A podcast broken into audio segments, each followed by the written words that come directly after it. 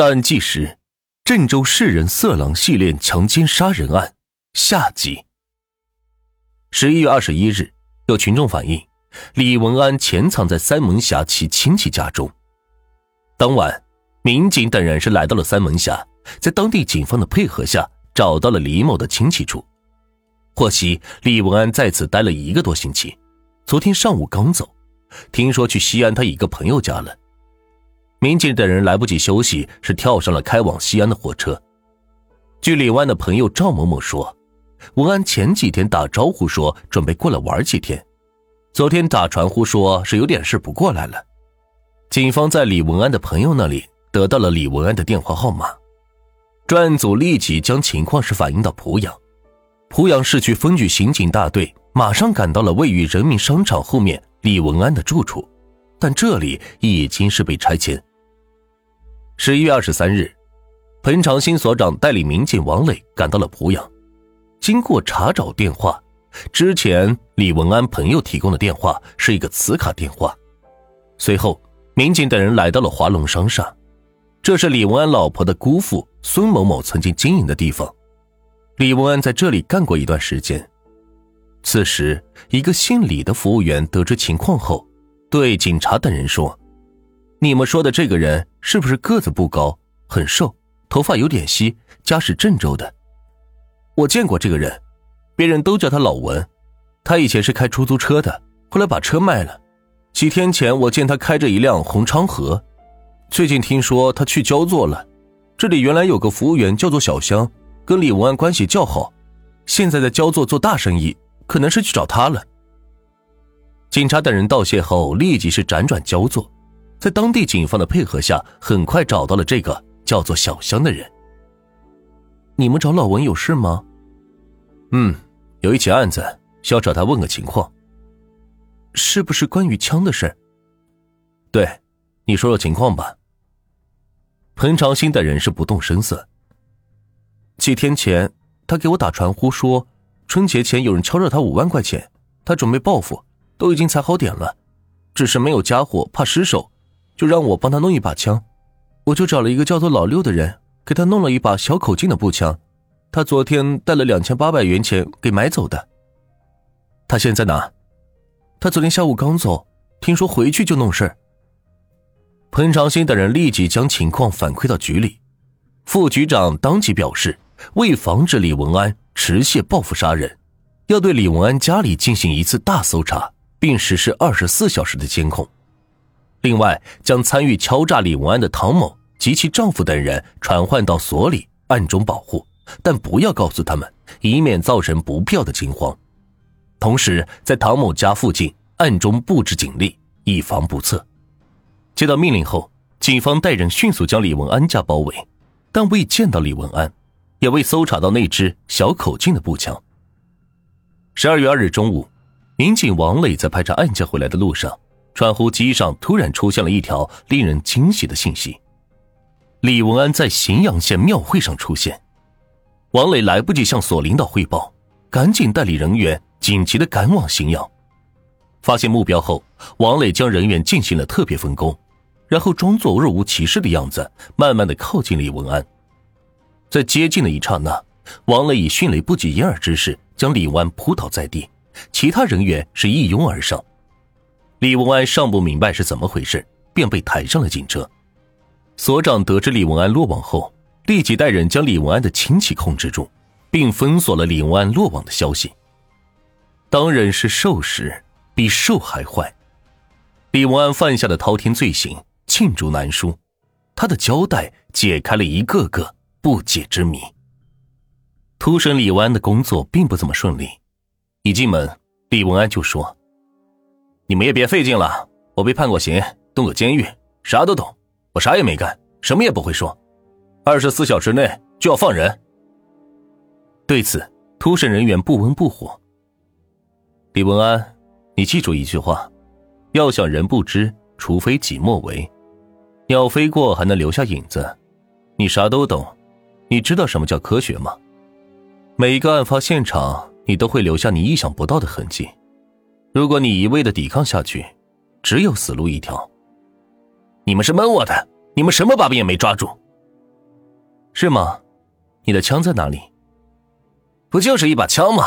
在我连襟梁喜忠家里。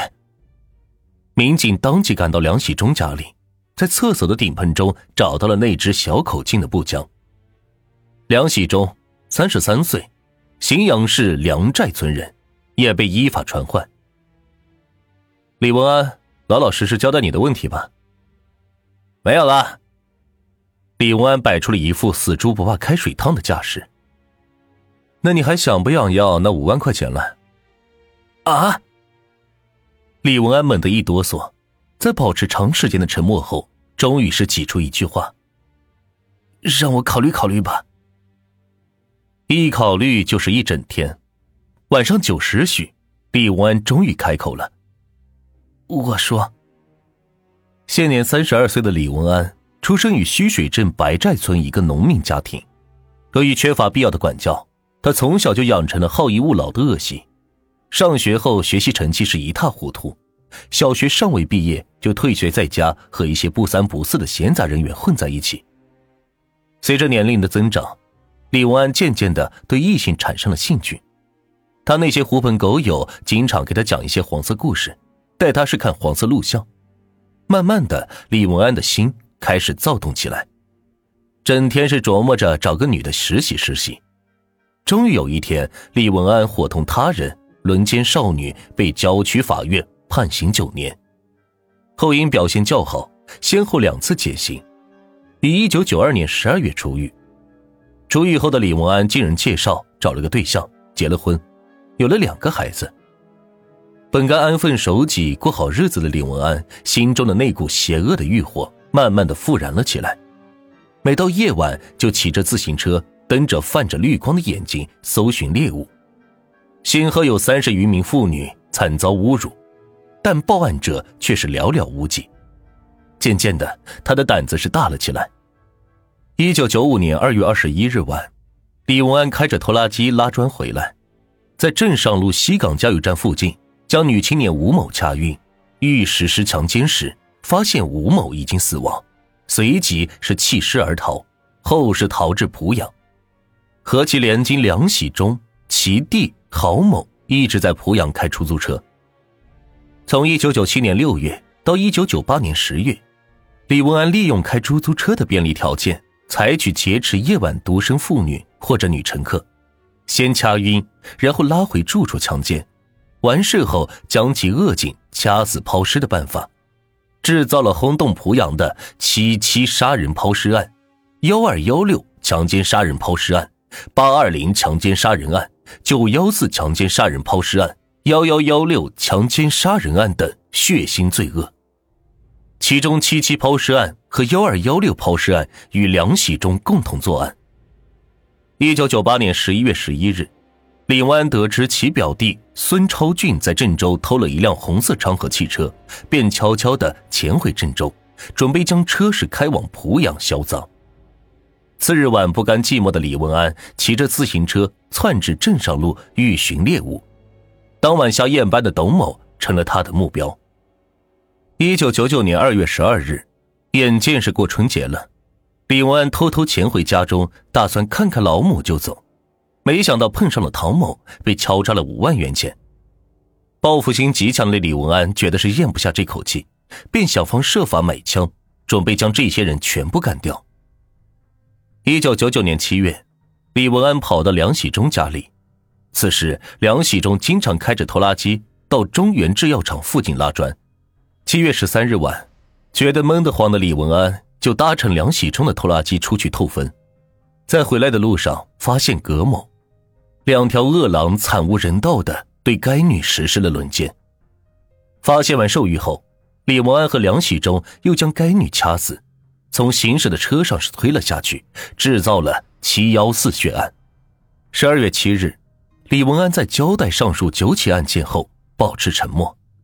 在突审梁喜忠时，梁某除了对自己伙同李文安在郑州作案一起，在濮阳作案两起的犯罪事实供认不讳外，还交代李文安在一次醉酒后说肢解过一个女的，最后又承认伙同李文安强奸杀害一女青年并掩埋的血腥暴行。